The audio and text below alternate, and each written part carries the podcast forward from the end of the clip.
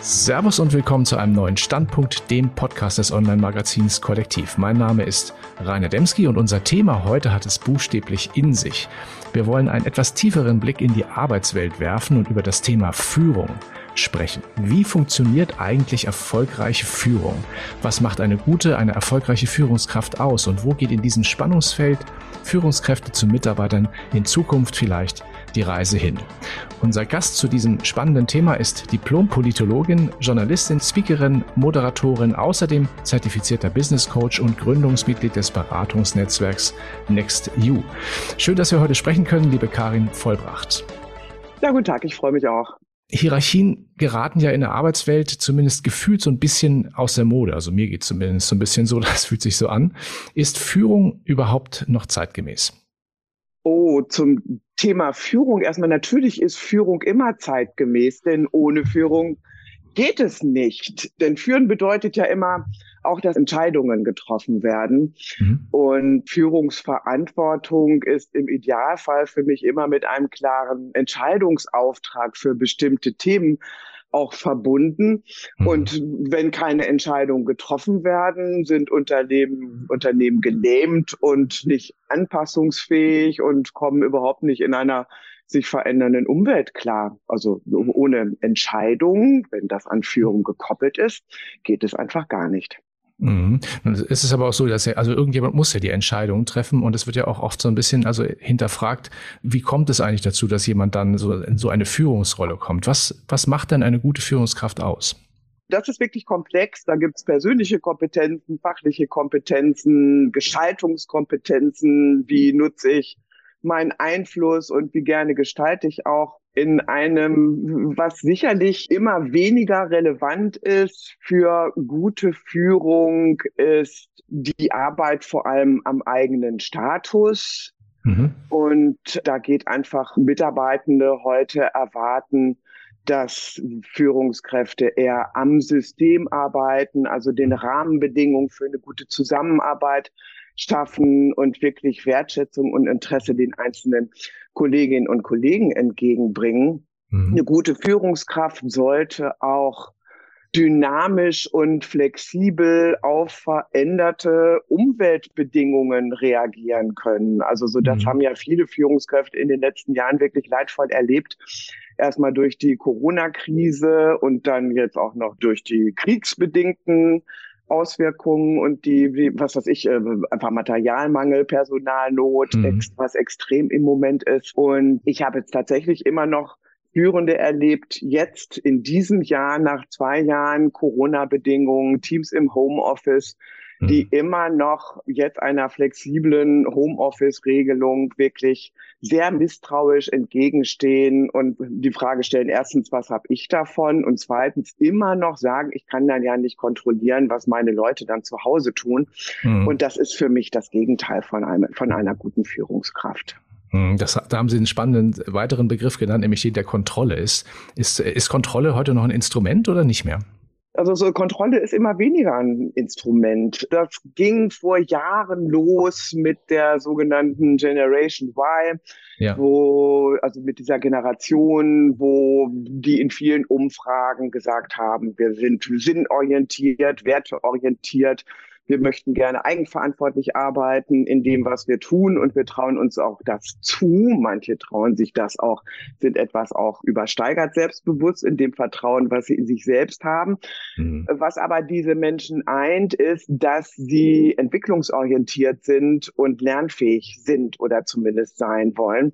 Mhm. Und da ist eine stark kontrollende Führung im Sinne von, also ich denke und ihr macht oder oben wird gedacht und unten wird gemacht, führt im Moment dazu, dass die Leute schlicht und einfach sagen, das passt mir nicht mehr, ich gehe jetzt, ich suche mir einen anderen Arbeitgeber, wo mhm. ich mich selber mehr einbringen kann, wo ich mich entwickeln kann und lernen kann und gerade je höher die qualifiziert, je höher die Menschen qualifiziert sind, desto weniger Kontrolle durch hierarchische Führung ist meines Erachtens notwendig. Da kann man in, in agilen Teams funktioniert die Kontrolle mit anderen Arbeitsweisen mhm. oder in New Way of Working, wenn man dieses Schlagwort mal nimmt, wird nicht kontrolliert im Sinne von einer hierarchischen Kontrolle, sondern Das Team selbst übernimmt eine zentrale Funktion der Selbstkontrolle im Sinne von regelmäßigen sogenannten Reviews, das, was funktioniert, was funktioniert nicht, dass das Team Retrospektiven macht, wo stehen wir in Bezug auf das, was wir uns vor einem halben Jahr für unsere interne Kommunikation oder für unsere Projekteffizienz vorgenommen haben. Und diese Teams da sind Kontrollaufgaben, wenn man das so, so nennt, oder Transparenzaufgaben, Qualitätsmanagementaufgaben mhm. in dem, im Team selbst belassen oder in das Team selbst verlagert. Und die Menschen, die so arbeiten, sagen, hey, endlich können wir so arbeiten, wie wir es, haben wir ein Arbeitsumfeld, wie wir es brauchen, um gute Arbeit zu liefern und auch als Team immer weiter besser zu werden und zu lernen. Mhm. Sie hatten einen Begriff da auch eben schon genannt, der baut so ein bisschen auch die Brücke zur nächsten Frage, nämlich den Begriff der Agilität. Der wird ja, ja relativ häufig verwendet. Das liest man äh, aller Orten, kann man so sagen. Und in vielen Unternehmen, äh, glaube ich, auch, also wird es auch in irgendeiner Form eingeführt. Trotzdem, für mich bleibt so eine klare Definition des Begriffs häufig, häufig aus. Ne? Was bedeutet agiles Führen? Dass dieses Wort vollkommen unklar verwendet wird, da gebe ich Ihnen absolut recht. Das Wort agil oder Agilität ist in der Tat wirklich so ein Management-Buzzword. Das wird oft verwendet, nur um schnelleres Vorgehen zu beschreiben oder mhm. schlankere Strukturen zu beschreiben. Da sind dann die CEOs von irgendeinem Konzern und die sagen, wir sind der große Tanker und wir setzen dann ein paar agile Schnellboote auf, um diese kleinen Projekte zu machen. Oder sie kaufen kleine Startups zu, um agilen Spirit in ihre Organisation reinzubringen. Für mich fehlt da immer auch so ein Grundverständnis von Agilität als echte Anpassungsfähigkeit und Reaktionsfähigkeit und Flexibilität in dynamischen Umfeldern. Das klingt jetzt ganz, ganz abstrakt. Aber als agile Organisationsentwicklerin und auch mit diesem Beraterinnen-Netzwerk NextU, in dem wir viel Organisationsentwicklung begleiten hin zu mehr Agilität, erlebe ich gerade in Konzernen so dieses sehr eingeschränkte Verständnis von Agilität hin zu mehr Schnelligkeit und Effizienz. Mhm. Mhm. Aber es ist mehr. Das sind eine Veränderung von Rahmenbedingungen, dass einzelne Menschen und Teams oder ganze Abteilungen eine andere Art von Verantwortungsorganisation erleben. Mhm. Und in hierarchischen Strukturen werden oft wichtige Entscheidungen über Monate hinweg verschleppt und dann von Menschen getroffen, die sehr weit entfernt sind von denen, die es dann wieder umsetzen müssen. Oder sie haben gar nicht mehr die Fachexpertise haben, extrem komplizierte oder fachlich komplexe Sachen wieder zu überblicken. Und da ist diese Anpassungsfähigkeit, auch wenn man sagt, wir arbeiten jetzt so ein bisschen agil mit agilen Methoden, dann schlicht nicht mehr gegeben. Mhm. Und dieser Satz von meinem Kollegen Bernd Österreich, der lautet, Führung ist zu wichtig, um sie Führungskräften zu überlassen. Mit diesem Satz irritiere ich gerne Führungskräfte, gerade wenn die von sich selbst behaupten, wir sind ja schon ganz agil unterwegs. Hm. Das heißt also, so diese Frage ist eigentlich dann, was ist euer Beitrag als führende Menschen hier mit einer besonderen Verantwortung, dass die Menschen, die hier arbeiten, wirklich ein optimales Umfeld für Zusammenarbeit und für die Verwirklichung ihres eigenen Jobs erleben. Hm. Das stellt ja auch noch ganz andere Anforderungen auch an Führungskräfte, auch in dieser Art, wie sich die Arbeitswelt äh, verändert. Was sind denn aus Ihrer Sicht die aktuell und auch in Zukunft die größten Herausforderungen für Führungskräfte aktuell in den Unternehmen?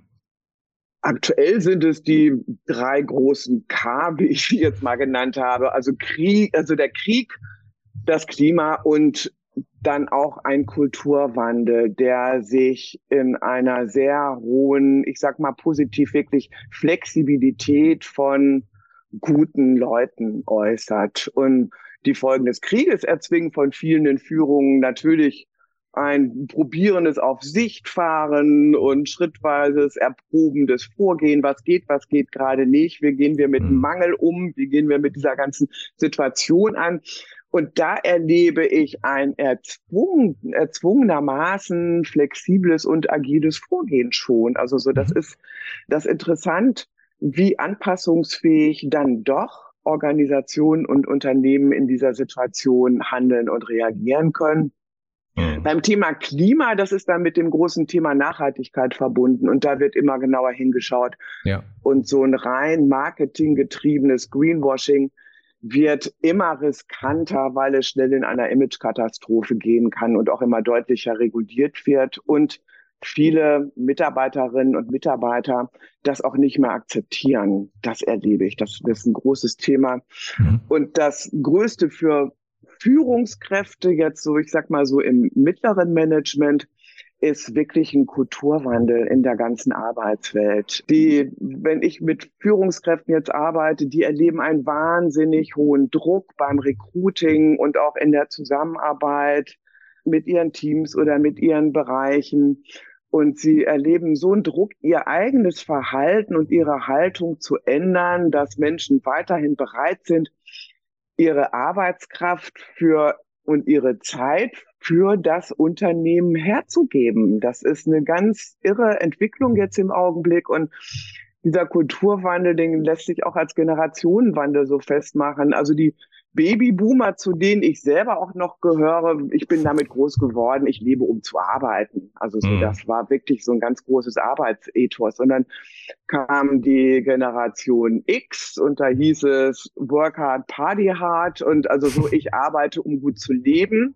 Und jetzt die Generation Y und Z, die sagen, Arbeit und Leben, das muss gut zusammengehen. Ich opfere mich nicht für die Interessen eines Unternehmens oder auch ich opfere mich nämlich nicht mehr, dass meine Führungskraft am Ende gut dasteht. Mhm. Und das erzeugt in der ganzen Gemengelage einen hohen Druck, teilweise auch eine echte Verzweiflung und Hilflosigkeit bei Führenden, mhm. weil sie merken, dass sie selber auch, was so ihre eigene Haltung anbetrifft, einen Anspruch erfüllen müssen, den viele so gar nicht selber gelernt haben in ihrer ganzen ja. Biografie oder auch in ihrer, in ihrem beruflichen Werdegang.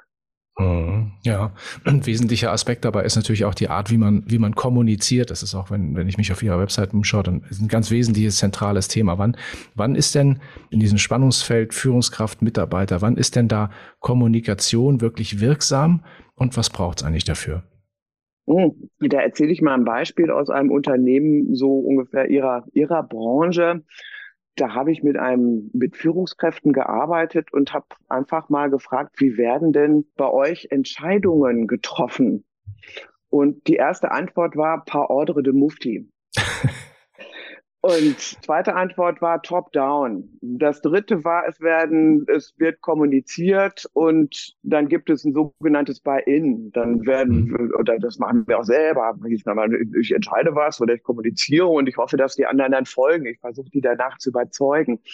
Und das funktioniert immer weniger. Also für mich ist Kommunikation dann wirksam, wenn zwischen allen Beteiligten zumindest ein gemeinsames Verständnis hergestellt werden kann über die wichtigsten Elemente eines Themas. Und hm. das ist die minimale Voraussetzung für Wirksamkeit. Und nicht mal das kann im Moment wirklich vorausgesetzt werden, weil es so krass unterschiedliche Perspektiven auf ganz normale Dinge geht. Also ich denke mal einfach jetzt Maskenpflicht oder solche Sachen in der Corona-Perspektive.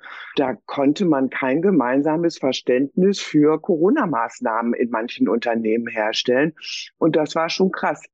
Und dieses unsichere gemeinsame Verständnis, dass ich das nicht mehr voraussetzungsfrei einfach annehmen kann, die verstehen schon, was ich sage und was ich meine. Das bedeutet, dass wenn ich jemandem etwas sage, muss ich immer fragen, was diese Person verstanden hat und was das für sie bedeutet, um sicher zu gehen, dass es ein gemeinsames Verständnis geht. Also das bedeutet für Führungskräfte immer mehr eine fragende Grundhaltung zu haben und eine mhm. permanente Dialogfähigkeit. Und das kann manchmal wirklich anstrengend sein. das kann ich mir vorstellen. Ich habe mal irgendwann gelernt, äh, Kommunikation entsteht beim Empfänger. Ja. Und äh, das, das stellt ja auch so ein bisschen das alte Kommunikationsmodell Sender-Empfänger so ein Stück weit auf den Kopf. Ein anderer Begriff, den ich auch häufiger bei Ihnen noch gelesen habe, ist der Begriff der Klarheit in der in der Kommunikation. Der ist ja auch nicht einfach zu leben, haben Sie ja eben auch schon so ein bisschen geschildert, weil man muss ja so ein bisschen davon ausgehen, das Gegenüber muss das auch verstehen, was ich, was, was ich kommunizieren will. Ne? Also was sind, was sind denn die größten Feinde einer klaren Kommunikation? So jetzt erstmal in der Unternehmenskommunikation ist der größte Fehler, wenn auch die interne Kommunikation oder auch das Reden oder Schreiben von einzelnen Führungskräften letztendlich vom Marketing geprägt wird und weichgespült wird und damit nicht mehr authentisch ist. Es gibt von diesem Hamburger Kommunikationswissenschaftler Friedemann Schulz von Thun so das schöne Wort der Stimmigkeit und der Passung von Kommunikation. Das heißt, es muss stimmig sein, es muss am Empfänger orientiert sein und dem Rahmen und der Situation erstmal angemessen sein, weil Menschen sofort merken, wenn sie mit Sprechblasen gefüttert werden. Also so, so diese mhm. hohlen Phrasen, die funktionieren wirklich nicht mehr. Und in der individuellen Kommunikation erlebe ich häufig, dass es Führenden wirklich nicht einfach fällt, sich auf wechselnde Empfänger einzustellen. Und das mhm. liegt natürlich auch an der wachsenden Diversität von Teams. Ich will jetzt gar nicht über Vocal-Sprache oder Political Correctness oder Gendersprech oder sowas machen. Das ist ja nochmal so ein, nochmal ein Komplexitätsgrad mehr. Aber diese Kontextwechsel zum Beispiel, die ich erlebe, wenn ich in einem Unternehmen einmal im Führungsteam sitze und die begleite oder beobachte und wenn ich dann in Teamsitzungen mitsitze und mhm. wenn Führungskräfte genauso sprechen mit ihrem Team zum Beispiel, wie sie es in dem Führungskreis, also mit derselben Sprache, mit denselben Dringlichkeiten, mit denselben Schlagwörtern und so weiter, das wird nicht mehr verstanden. Ab in den mehrsprachigen Teams wird es nochmal irgendwie kompliziert, mhm. wenn die Leute Englisch sprechen und keiner so wirklich ein Englisch-Muttersprachler ist. Das ja. ist teilweise dann wirklich kurios. Und der größte Feind einer klaren Kommunikation ist dann noch eine Haltung, die ich nenne, das ist die E-Klar-Haltung. Von wegen so, das ist doch eh klar, das habe ich schon mhm. einmal gesagt und das müsste jetzt passieren. Und da sage ich immer, die meisten Dinge sind eh nicht klar. Ich brauche immer eine Rückmeldung, um ein Bild davon zu bekommen, was andere gerade verstanden haben. Es kann nicht vorausgesetzt werden, dass irgendetwas so verstanden wird, wie ich es wirklich gemeint habe. Und das ist von der kommunikativen Grundhaltung ist dieses, na, das ist ja eh klar, eigentlich der größte Feind von einer klaren Kommunikation. Und wenn man dann noch an Kommunikationstechniken und einfach, also mit welchen Worten sage ich welche Sachen und ob ich rede ich kompliziert, bürokratisch mit vielen Substantivierungen oder benutze ich viele Verben und spreche ich mobilisierend, das ist dann einfach nochmal eine individuelle Kommunikationstechnik, Kommunikationsstil gegen das bürokratische oder wichtigtuerische Verschwurbeln von Sprache. Das ist aber dann nochmal ein anderes, wirklich ganz handwerkliches Thema dann für mhm. Kommunikationstrainings. Mhm, auch eins, mit dem man sich sehr, sehr lange und sehr ausgiebig beschäftigen kann, kann ich mir oh ja, vorstellen. Ja, ja, ich ja. habe auf Ihrer Website noch einen anderen interessanten Satz gelesen, also für mich interessant. Äh, der lautet, mhm. Äh, Struktur macht kreativ. Was meinen Sie damit? Auf den Satz werde ich tatsächlich häufig angesprochen. Der ganze Satz lautet ja, Klarheit macht glücklich, Struktur macht kreativ. Und mhm. Das beziehe ich sowohl auf die berufliche Entwicklung, Persönlichkeitsentwicklung, auf die Kommunikation oder auch die Arbeit mit Teams oder Organisationen. Denn Struktur macht dann kreativ, wenn es zum Beispiel in der Zusammenarbeit eines Teams klare Prozesse und verlässliche Methoden gibt, wenn es klare Rollen gibt und klare Verantwortlichkeiten gibt, wenn viele Fragen einfach geklärt werden und immer wieder neu geklärt werden können. Und wenn die Rahmenbedingungen und die Strukturen, ich denke jetzt einfach auf die Zusammenarbeit von Menschen, wenn das gut passt und geklärt ist, dann entsteht Motivation und die Bereitschaft, etwas Besonderes zu leisten. Und dann kann innerhalb dieser Struktur wirklich gestaltet werden, jeden Tag immer neu. Mhm, okay. Es gibt eine Umfrage von YouGov aus dem Frühjahr 2022. Und da wurden Arbeitnehmerinnen und Arbeitnehmer in Deutschland befragt, wie glücklich, weil sie vorhin auch den Begriff des Glücks eingeführt haben, wie glücklich sie in ihrem, in ihrem äh, Job seien. Und darin gaben nur noch rund 35 Prozent der Befragten an, ihre Arbeit tatsächlich zu lieben. 2021, also ein Jahr vorher, waren es noch 58 Prozent. Also ein ganz schöner, ja, ganz schöner Gap dazwischen. Ist das aus Ihrer Sicht ein repräsentatives Ergebnis? Und falls ja, wie, wie, wie schaffen wir es eigentlich, die Freude an den Arbeitsplatz zurückzubringen? Ja, ich habe diese Umfragen auch gesehen und ich habe viel dazu gelesen, auch amerikanische Studien zu diesem Thema Quiet Quitting, was in den USA ja auch im Herbst irgendwie sehr hoch, medial zumindest hochgefahren ist. Und mhm. die einzelnen Zahlen kann ich nicht hinterfragen und auch nicht bestätigen. Es entspricht meiner Beobachtung aber auch. Und ich glaube, eine Ursache dafür liegt durch die Corona-Erfahrung, dass durch die Erfahrung der doch funktionierenden Arbeit im Homeoffice und dass, dass viele Teams einfach so Business as usual gemacht haben und effizient das Wichtigste war und die Sachen geschafft zu kriegen das Wichtigste war, zwei ganz wichtige Sachen hinten runtergefallen sind. Wenn Teams nur virtuell und online zusammenarbeiten, mhm. das ist jetzt meine Beobachtung, wenn sie jetzt wieder präsent oder zumindest hybrid zusammenkommen, schieben die nach zwei Jahren Online-Arbeit eine Welle von ungeklärten Spannungen und Konflikten vor sich her, mhm. die online einfach nicht geklärt worden, geklärt werden konnten. Es ging einfach darum, den Laden am Laufen zu halten. Und das ist aber nicht das ist noch so ein, so, so, da brodelt irgendwie noch was. Es brodelt eine Unzufriedenheit. Es brodeln so, vielleicht so Sätze, die Leute gehört haben, Verletzungen, die in der Zeit erfahren sind. Und das hatten viele Leute jetzt heute noch in den Knochen. Mhm. Und das andere ist, dass diese Corona-Erfahrung auch und teilweise auch die ungeklärten Spannungen ähm, ein ganz wichtiges Thema berührt haben. Und das ist das Thema Zugehörigkeit. Mhm. Zugehörigkeit zu einem Team, Zugehörigkeit zu einer Firma, zu einem Unternehmen, auch der Zusammenhalt mit Führungskräften und diese Zugehörigkeit macht glücklich. Also wenn ich mich wirklich zugehörig fühle und gewertschätzt fühle und gesehen fühle in dem, was ich mache und wenn ich darauf bauen kann, dass ich auch mal an schlechten Tagen sozusagen auch ein voll akzeptiertes Mitglied des Teams bin und wenn ich darauf bauen kann, dass ich eine Rückmeldung kriege und wenn ich vertrauen kann, dann bin ich glücklich mit meinem Job.